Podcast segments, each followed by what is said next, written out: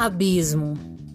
Medo da claridade, das certezas, das mentiras e verdades. O que menos nos deixa cair nas tentações. Passo a passo. A vida e os mistérios. Abismo onde caí, onde não consegui morrer.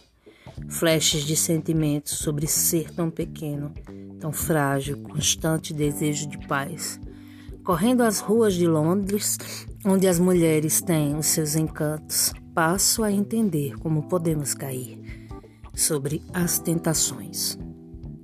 Abismo dos beijos, das palavras, dos mistérios, das canções, dos vinhos, dos corpos e das lembranças fartas de luxúria e embriaguez.